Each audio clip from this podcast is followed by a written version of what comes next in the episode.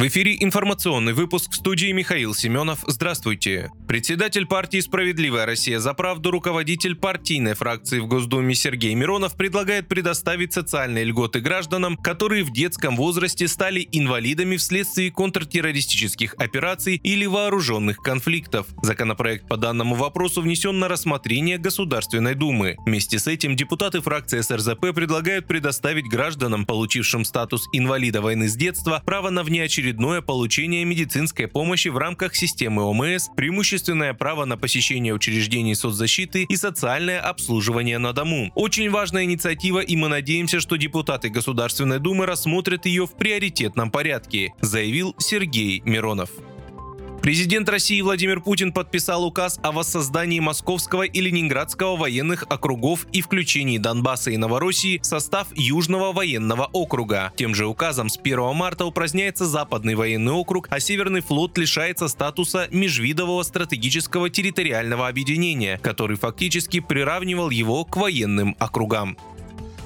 Премьер-министр Франции Габриэль Атталь вслед за заявлением президента Эммануэля Макрона также не исключил отправку военных на Украину и добавил, что Париж не сможет смириться с победой России. Об этом он заявил в эфире радиостанции RTL. Ранее Макрон сообщил, что ЕС договорился создать девятую коалицию для глубоких ударов, поставок Украине ракет среднего и дальнего действия. Он также заявил, что Франция сделает все, чтобы Россия не выиграла эту войну. По его словам, лидеры западных стран обсудили возможность отправки войск на Украину, но консенсус пока не достигнут. Также президент Франции Эммануэль Макрон заявил, что поражение России в украинском конфликте, цитата, необходимо для обеспечения безопасности и стабильности в Европе.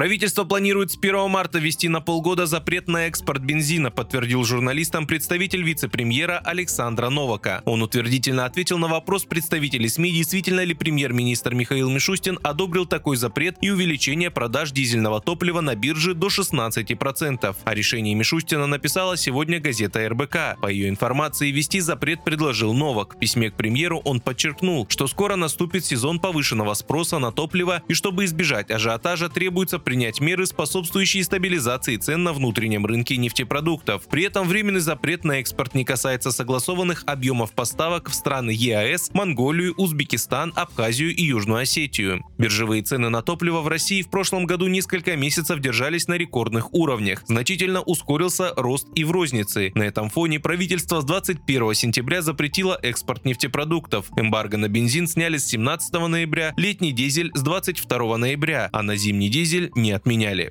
Вы слушали информационный выпуск. Оставайтесь на справедливом радио.